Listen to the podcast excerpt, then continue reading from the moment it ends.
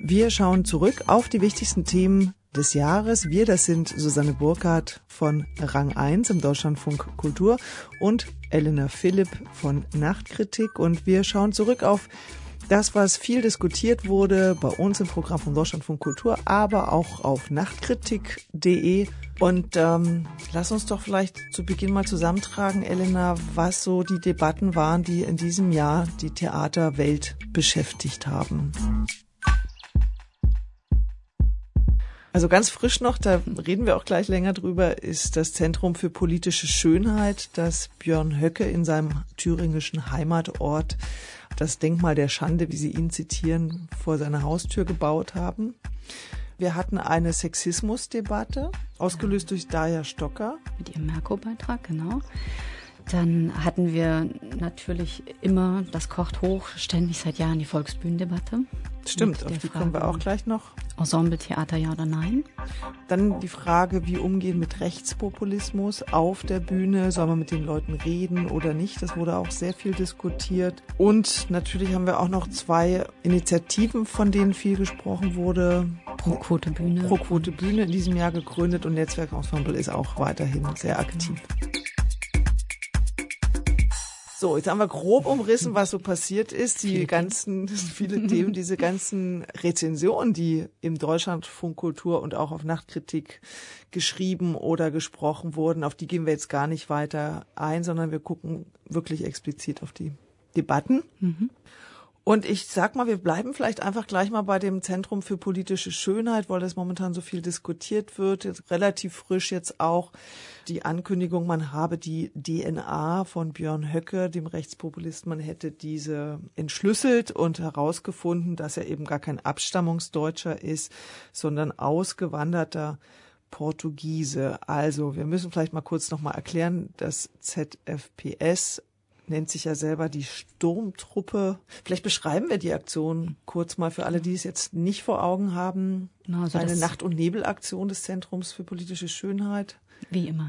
Offensichtlich hat das Zentrum für politische Schönheit das Nachbargrundstück zu Björn Höckes Privathaus angemietet und dort ein Stielenfeld errichtet, das das Holocaust-Mahnmal in Berlin nachahmt oder symbolisiert. Mini, Mini-Version, 26 Mini oder ich weiß, es sind mal, mal 23, mal 26, also irgendetwas über 20 Stelen. Und offenbar sehr handgeschraubt und. Angeblich aus Beton. Ich weiß nicht, ob das nicht eher Gipsplatten ja, sind, die so ein bisschen aus. verputzt sind mit Beton. Genau, die wurden da aufgestellt, um ihm, also der ja in dieser berüchtigten Dresdner Rede über das Holocaust-Denkmal als das Mahnmal der Schande, was wir uns in unsere eigene Hauptstadt pflanzen. Das also, Hauptstadt. Also eine Anspielung darauf, wo die gesagt haben, wir setzen ihm jetzt das Denkmal direkt vor seiner Haustür.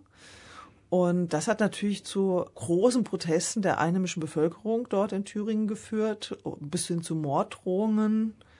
Ob das jetzt nur das Denkmal war oder ob das auch die Androhung, durch Überwachung gesammeltes Material publik zu machen, ob das auch dann vielleicht noch eine stärkere Rolle spielte, also dieser mögliche Eingriff in seine Privatsphäre, in dem er und seine vier Kinder und Frau überwacht worden seien, was, wie sich jetzt dann wieder herausstellte, gar nicht stimmte. Das ist jetzt wahrscheinlich schwer zu sagen, ne? aber das war jedenfalls so der, der Ausgangspunkt dieser Aktion. Die Erregungskurve stieg sprunghaft an. ja, es kommt eigentlich bei jeder Aktion des ZPS verlässlich zu Debatten, die aber interessanterweise auch über das Feuilleton hinausgehen. Also oft ist es ja so, wenn Kunst gemacht wird, dann passiert die Kunst im Feuilletonraum und bei den Kunstinteressierten. Aber hier ist es plötzlich so, dass auch politische Leitartikler sich aufgerufen sehen, diese Aktion zu kommentieren. Oder es hat jetzt ähm, Bodo Ramelow von den Linken ein Interview gegeben, in dem er diese Aktion verurteilt, weil er sie eben aus dem politischen Raum her betrachtet. Und das finde ich spannend und streitwürdig, mhm. inwiefern hier Kunst und Politik beim ZPS zusammenfallen. Und selbst wenn das jetzt unter unseren Lesern oft gar nicht langfristig hochkocht, das wird doch sehr stark begleitet. Und auch wir merken, dass wir uns da gerne noch mal ein Bild machen möchten, weil das eben nicht so einfach mit den üblichen kritischen Mitteln zu bewältigen ist, weil hier eben der Kunstraum explizit aufgebrochen wird. Man behauptet, das ist echt. Ja, wir hatten ja auch ganz verschiedene Stimmen dazu. Beat Wiss, der Schweizer, der hatte gesagt, das Zentrum wäre sowas wie ein moderner Till Eulenspiegel. Unser Kritiker André Mumot, der fand die Aktion mit dem Mahnmal eigentlich ganz gut und originell. Aber die angekündigte Überwachung, das fand er nicht gut. Und das hat ja auch viele Leute aufgeregt, weil man plötzlich dann sagt, Moment mal, wenn das jetzt ein Rechter andersrum machen würde, würden sich alle total aufregen.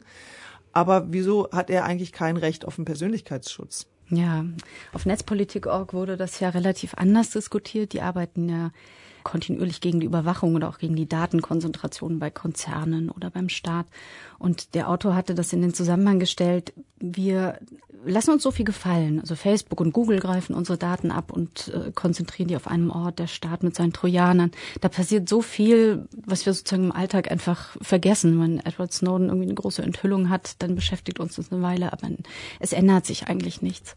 Und natürlich kann man mal fragen, warum das jetzt an dieser einen Stelle plötzlich so hochkocht. Also warum schafft es Björn Höcke auch, der sich ja fast schon aus der AfD rausgekantet hatte mit seinen rechtsextremen Aussagen und der irgendwie als NPD-nah vermutet wird, wieso schafft er es plötzlich, sich in diese Haltung zu begeben, dass ihn auch andere Leute verteidigen, die eigentlich seine Weltsicht nicht teilen.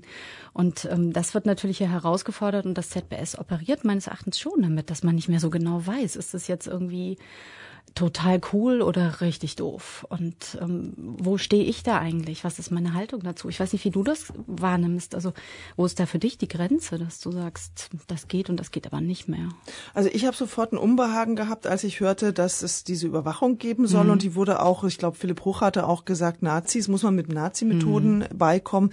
Das kann ich nicht teilen. Es gibt einfach eine Grenze über die kann man nicht gehen. Da mhm. bin ich halt auch ein Verfechter der Rechtsstaatlichkeit und äh, jeder hat das Recht, sozusagen eben nicht beobachtet zu werden und dann mit dann zu werben, dass man ihn beobachtet hat und jetzt ihn erpresst, dass, wenn er nicht niederkniet vor diesem Denkmal, dass man das dann alles öffentlich macht. Im Nachhinein wird es ja dann wie so eine Art Sendung mit der Maus-Nummer in einem Video erklärt. Naja, wir haben den gar nicht überwacht, das ist ja alles Quatsch und wieso regt ihr euch eigentlich so auf? Ich bin mir nicht sicher, ob das von Anfang an Teil der Strategie war oder mhm. ob das eher eine Reaktion darauf war, dass man gedacht hat, ups, die regen sich ja ganz schön auf darüber, statt dass sie das lustig finden oder originell.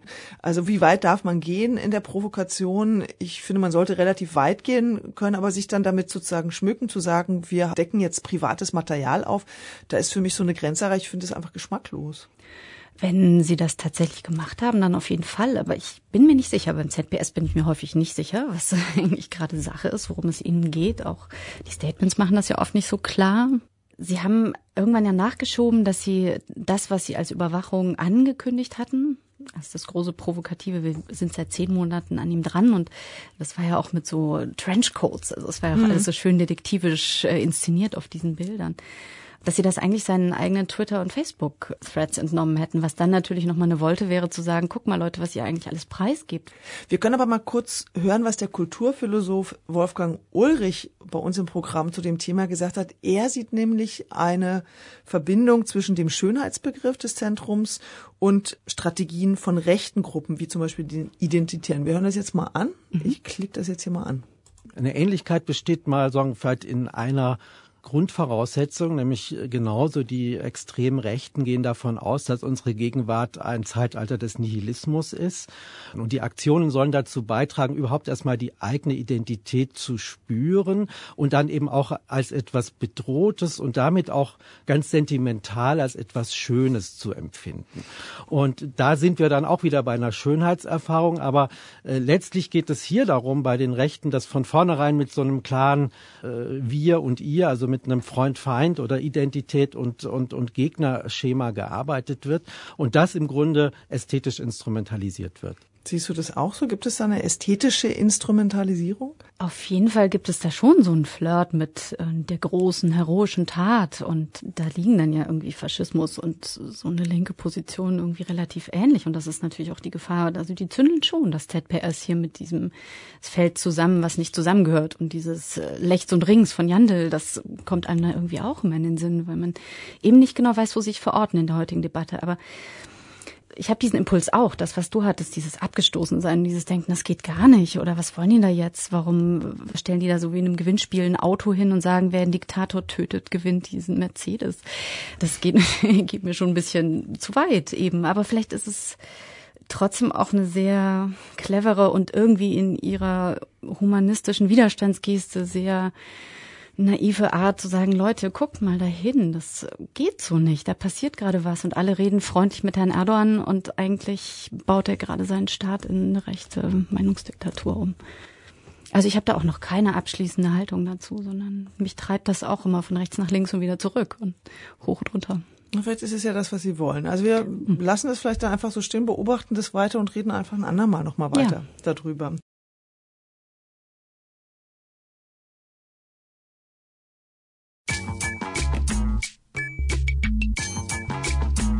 Dann kommen wir jetzt zu einem anderen Thema, was uns jetzt in den letzten Wochen ganz massiv beschäftigt hat, eigentlich gar nicht so in Bezug auf das Theater.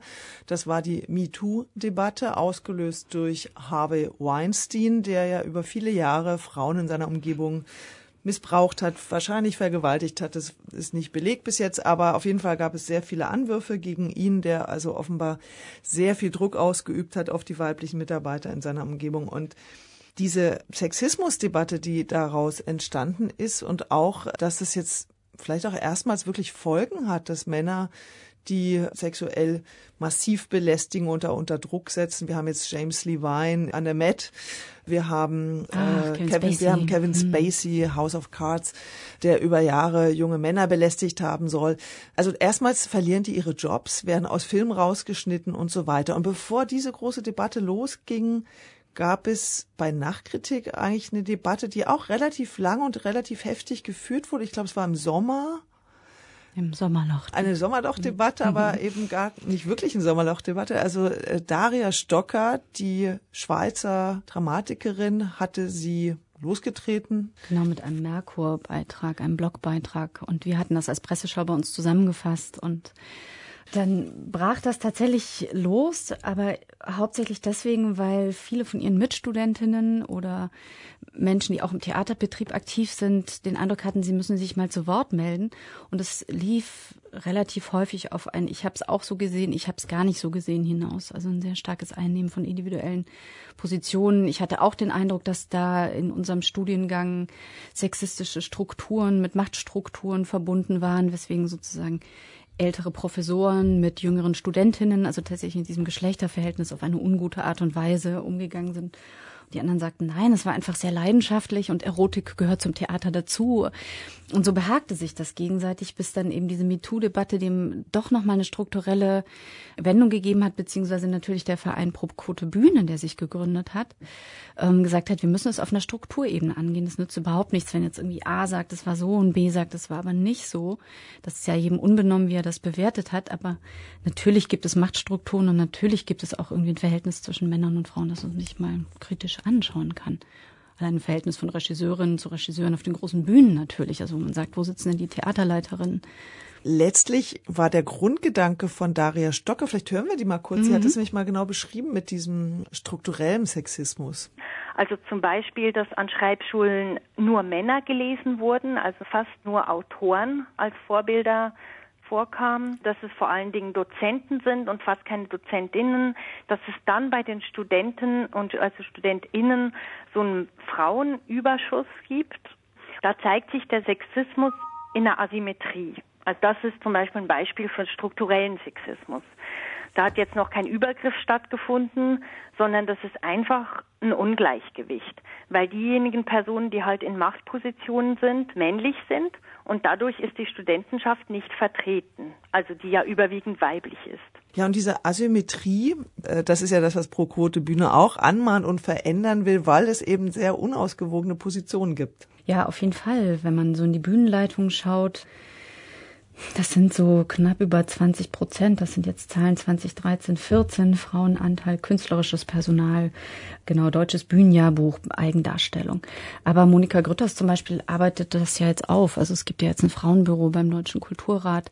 Das heißt, da kommt was in Bewegung. Und was ich jetzt gerade bei diesem O-Ton nochmal rausgehört habe, was aber natürlich sozusagen die spannende andere Seite ist und ähm, was ja auch in dieser MeToo-Debatte immer so ein bisschen angesprochen wird, es braucht natürlich den Mut der Einzelnen, nach vorne zu treten. Und das ist, glaube ich, das, worauf Daria Stocker auch so ein bisschen anspielt. Wenn keiner den Mund aufmacht, dann passiert auch nichts. Das heißt, müssen sich Leute äußern. Und was sie ja auch oft beschrieben hat, ist äh, dieses schnelle Abgeschoben werden in so eine Opferrolle. Aber das sagte sie in einem, in einem Interview, was wir später nochmal geführt haben, inwieweit die Weinstein-Debatte sozusagen ihre Position gestärkt hat. Und da sagte sie, man merkt es jetzt aber schon, dass man eher mal was sagen kann, ohne eben sofort in dieses, die ist ja nicht ganz normal und die spinnt, mhm. dass das sich wohl schon geändert hat. Es gibt ja Leute, die sagen, ach, das ändert sich gar nichts, aber ich glaube schon, dass diese Debatte jetzt doch möglicherweise was nach sich zieht.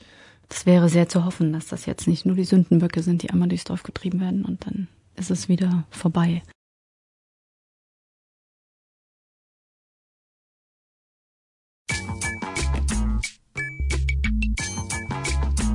Wir wollen auf die wichtigsten Debatten gucken in diesem Podcast und da kommen wir an einem Thema nicht vorbei, die Volksbühne. Volksbühne, genau. Die Berliner Volksbühne, die hat uns das ganze Jahr beschäftigt. Das große Finale, Castorf-Finale im Sommer mit rauschendem Abschied im Regen, dann der Neustart unter Chris Terkon und das Ganze immer begleitet von einer Debatte um die Frage Ensembletheater, weil nämlich es hieß also am Anfang, als Chris Terkon angetreten ist, es wird alles irgendwie so weitergehen und es wird auch ein Repertoire geben, es wird auch ein Ensemble geben. Gibt es jetzt aber nicht. Es gibt im Moment nur noch drei Festanstellungen an der Berliner Volksbühne. Sir Henry, Silvia Rieger und äh, ein Tänzer von Boris Schamatz, der unlängst einen Vertrag unterzeichnet hat. Denn Sophie Reuss hat nach 25 Jahren und nachdem sie sich anfangs hat beurlauben lassen unter Chris Derkon, hat sie jetzt gekündigt. Und das ist rausgekommen in einem Interview mit dem Hessischen Rundfunk und da sagt sie Folgendes. Ich halte einen Intendantenwechsel für absolut legitim. Die Frage ist nur, unter welchen Bedingungen findet so etwas statt und wie seriös ist diese Entscheidungsfindung abgelaufen. Nicht mhm. bei dem letzten Intendantenwechsel, da gab es ein ganzes Gremium von Leuten, die das entschieden haben, eine Findungskommission, da war Ivan Nagel dabei und solche Leute ja. und die haben das in der Öffentlichkeit diskutiert. Und jetzt kam irgendwie ein Manager im Hummeranzug von einer Musik, äh, von einer Plattenfirma und hat mal so launig eine Entscheidung getroffen. Und ich kann mhm. aus dem, was er in Zeitungen gesagt hat, sehe ich, er kannte dieses Theater nicht. Ja, soweit Sophie Reuss, die ja auch in dem Interview gesagt hat, dass Chris Serkum wohl nicht wüsste, was eine Requisite ist. Das hätte sie selber so gehört. Also sie hat große Zweifel daran, dass er eine Ahnung davon hatte, was für eine Bühne er da übernimmt. Was aber wirklich hinter dieser ganzen Diskussion um den Neustart an der Volksbühne geht, ist tatsächlich die Frage, ist da ein neues System, was beginnt? Also warum gibt's da kein Ensemble? Was steckt denn da jetzt wirklich dahinter? Was hat Chris Derkon wirklich vor? Und dass das tatsächlich die ganze Berliner Theaterszene massiv umtreibt, hat mhm. ganz deutlich gemacht eine Runde vor kurzem in der Akademie der Künste, als eingeladen wurde zur Diskussion, was ist ein Ensembletheater? Und eingeladen waren alle führenden Leiter der großen Bühnen bis hin zum Kinder- und Jugendtheater, also Berlin. aus Berlin, mhm. Berliner Bühnen. Und irgendwie hat man doch schon geahnt, dass der Hintergrund dieser Runde doch eigentlich die Volksbühne ist, weil die Debatte ist ja da wirklich erst hochgekocht. Das ja. wurde aber ganz lange in der Runde nicht wirklich angesprochen. Man sprach also irgendwie über die Vor- und Nachteile. Wie ist das eigentlich mit so einem Ensemble und Fest? Und sind das nur Festangestellte? Wie ist das mit den freien Bühnen und so weiter? Am Ende platzte dann Ulrich Kuhr und der Kragen und weil das so auf den Punkt bringt, hören wir das jetzt vielleicht als erstes mal an, wenn ich ihn finde. Und nun gibt es in Berlin eine symbolische Diskussion, die gleichzeitig aber auch eine Umverteilungsdiskussion ist und drittens eine Verlogenheitsdiskussion, nämlich, dass da ein Systemwechsel stattfand, der aber so nicht benannt wurde. Man hätte ab der ersten Sekunde sagen müssen, Chris Derkon kommt mit einem neuen System. Und das wird diese ganze Volksbühne diese Leute, die da gewohnt sind, Kostüme den Schauspielern hinterherzutragen, diese Bühnenbildner, die gewohnt sind, jeden Tag ein neues Bühnenbild hinzustellen, das braucht man alles nicht mehr.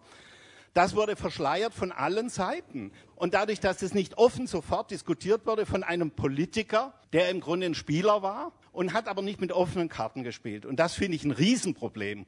Das andere ist eine symbolische Diskussion, wie wenn jetzt das Repertoire und Ensembletheater untergehen würde in Deutschland, weil in der Volksbühne was anderes versucht wird. Der verschleierte Systemwechsel, das ist natürlich das, womit man da rausgeht aus dieser Diskussion. Und ähm, das war's doch auch, oder? Im Endeffekt muss man jetzt sagen, ja, Viele, zum Beispiel das haben Kommentatorinnen bei uns relativ früh gesehen, als es ähm, als Christiak und Marietta Piekenbrock ihr Programm für die erste Spielzeithälfte vorstellten, saß jemand im Publikum, der sofort nachgeschaut hat, wo dann all diese Stücke schon mal liefen. Und es stellte sich raus, dass von dem, was hier als Uraufführung oder Premiere getituliert wird und verkauft wird, das allermeiste schon irgendwo auf der Bühne war. Das heißt, ähm, dass hier so eine Umetikettierung stattfindet. Und es gibt viele dieser Momente, wo man denkt, Mensch, Leute, wenn ihr das gesagt hättet, dann würdet ihr jetzt vielleicht anders dastehen oder dann hätte man auch anders über die kulturpolitischen Vorgänge gestritten. Das ist ja im Endeffekt auch das, was Ulrich Kuhn hier sagt in seinem Statement. So, hättet ihr das gesagt, hättet ihr das offengelegt, dann hätten wir gewusst, womit wir spielen. Aber so kreiste alles oder schlicht das so um den heißen Brei herum. Und was natürlich irgendwie besonders auffällig jetzt nochmal in dieser Debatte ist, man hatte beinahe so den Eindruck, es bricht da eine Verteilungsdiskussion auf, weil das natürlich ein Affront ist, wenn da jemand sitzt wie Anmi van Ackera im Hau oder Shamin Langhoff äh, vom Gorki, die eben mit einem wesentlich geringeren Etat stärker an Fragestellungen dran sind, die die Gesellschaft beschäftigen oder die, wie Anmi van Acker jetzt ein Programm macht, das durchaus ähnlich entgrenzt ist in die anderen Künste, wie das bei Derkon der Fall sein soll. Und dass die sich da irgendwie auf die Schuhspitzen getreten fühlen, weil sie sagen, wir machen diese Arbeit seit Jahren und jetzt kommt da jemand und ähm, sagt aber nicht, was er will. Es gibt ja auch offenbar keine Verflechtungen rein nach Berlin. Also aus der Tanzszene wurde das immer wieder beklagt, die ja seit langem in Berlin nach einem Haus strebt, weil es einfach alles freie Szene ist und nicht verortet. Und das ist total schwierig natürlich in so einer Stadt zu vermitteln, wo man sagt, wir haben sowieso zu wenig Geld für die freie Szene. Was aber eigentlich für mich das Skandalon in diesem Vorgang ist, ist eigentlich, dass sich die Kulturpolitik derart die hat sich quasi in Luft aufgelöst, conveniently. So Michael Müller, der ja irgendwie eigentlich derjenige ist, der verantwortlich ist als damaliger Kultursenator, als Tim Renner diese Benennung vornahm von Derkon, der hat sich noch nicht zur Causa geäußert. Der lässt sich da auch nicht irgendwie aus der Reserve locken. Und dabei müsste er doch eigentlich mal sagen, was da Sache ist. Ist das jetzt tatsächlich ein Umbau Will man das? Will man irgendwie eines der größten, renommiertesten Sprechtheaterhäuser in was Freies umwandeln? Die Frage ist ja auch, und das kam in dieser Diskussionsrunde in der Akademie für mich ganz neu rüber, hat man denn überhaupt noch äh, Möglichkeiten, wenn es eben kein Ensemble gibt, oder nur fünf, sechs Leute, aber gar nicht das, was man sich vorstellt, eine Truppe, die hm. da zusammenarbeitet, dass man dann noch sagen kann, am Anfang hatte es Klaus Lieder gesagt, wenn der Vertrag nicht erfüllt wird, nämlich Aufbau eines Repertoire- und Ensembletheaters, dann muss man vielleicht darüber nachdenken, dass man sich dann wieder trennt.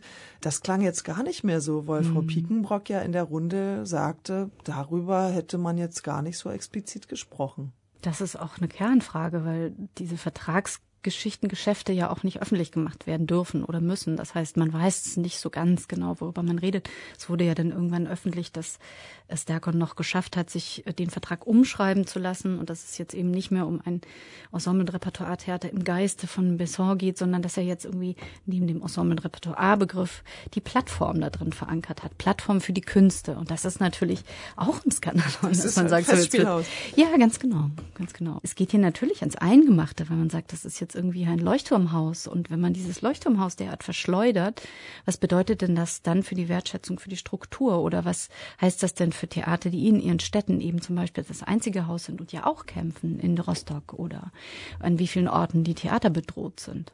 Das betrifft schon nicht nur Berlin, sondern das geht schon auch alle Bühnen an. Die Volksbühne wird uns auch weiter beschäftigen, auch im kommenden Jahr. Wir haben jetzt auf die zentralen Debatten des vergangenen Theaterjahres zurückgeblickt. Was, Elena, was bleibt für dich von diesem Theaterjahr? Jetzt kannst du dich auch von den Debatten lösen. Was bleibt für dich als sowas Zentrales im Kopf? Oder sagen wir es 2017? Das war für mich war das schon ein Jahr, wo man nochmal genau auf die Strukturen geguckt hat, nochmal hinterfragt hat, was machen wir denn eigentlich hier und inwiefern ist das zeitgemäß, inwiefern docken wir da an an die großen Fragen, die die Gesellschaft umtreiben. Und natürlich ist das mit der Wahl der AfD ähm, zur drittstärksten Kraft im Bundestag nochmal sehr viel konkreter geworden und auch das Verhältnis von Kunst und Gesellschaft ist nochmal anders auf den Plan getreten, so wie jetzt beim ZPS zum Beispiel. Und ich das ist was, was mich zum Beispiel sehr interessiert und wo ich auch denke, das wird so weitergehen. Und natürlich auch, dass sich bei der Volksbühne hier eine Stadtgesellschaft formiert, die eine Petition mit 40.000 Unterschriften sammelt und sagt, so nicht, jetzt erklärt uns mal, was ihr hier macht. Wir reichen das jetzt bei euch im Ausschuss ein. Wir wollen wissen, was ihr vorhabt. Für mich bleibt. Genau, für dich. Für mich bleibt natürlich das Ende der Volksbühne als so eine Zäsur. Mhm. Das war das, als wirklich etwas zu Ende gegangen ist. Und für mich waren das tatsächlich 25 Jahre, die ich dieses Haus besucht habe. Das, ich habe immer gedacht, es muss auch was zu Ende gehen können. Und äh, ich bin sehr traurig darüber, dass es so gar nichts Neues so richtig losgeht. Interessant fand ich aber, Mhm. Dass ich an zwei folgenden Abend den Kastorf besucht habe im BE und danach die Susanne Kennedy in der Volksbühne und dachte, das sind halt zwei komplett gegensätzliche Systeme. Also in beiden Inszenierungen dreht sich ein Haus auf der Bühne, aber ganz, ganz, ganz unterschiedlich. Und ich hatte das Gefühl bei Susanne Kennedy, das ist auch vielleicht ein neues Publikum, was da angesprochen wird. Und ich habe dann gedacht, das ist auch nochmal interessant, über diese Generationen und diese, wie verstehe ich Theater, auch nochmal nachzudenken. Vielleicht mal ein nächstes Mal. Das war nämlich bei uns auch in der Kritik ein Thema, das aufpoppt, wo ich mir dachte, ah, es gibt eine, eine ganz andere Sichtweise darauf, was Politik ist oder Gesellschaft oder wie man Themen verhandelt. Genau, und damit haben wir jetzt einen schönen Cliffhanger für unseren nächsten Podcast.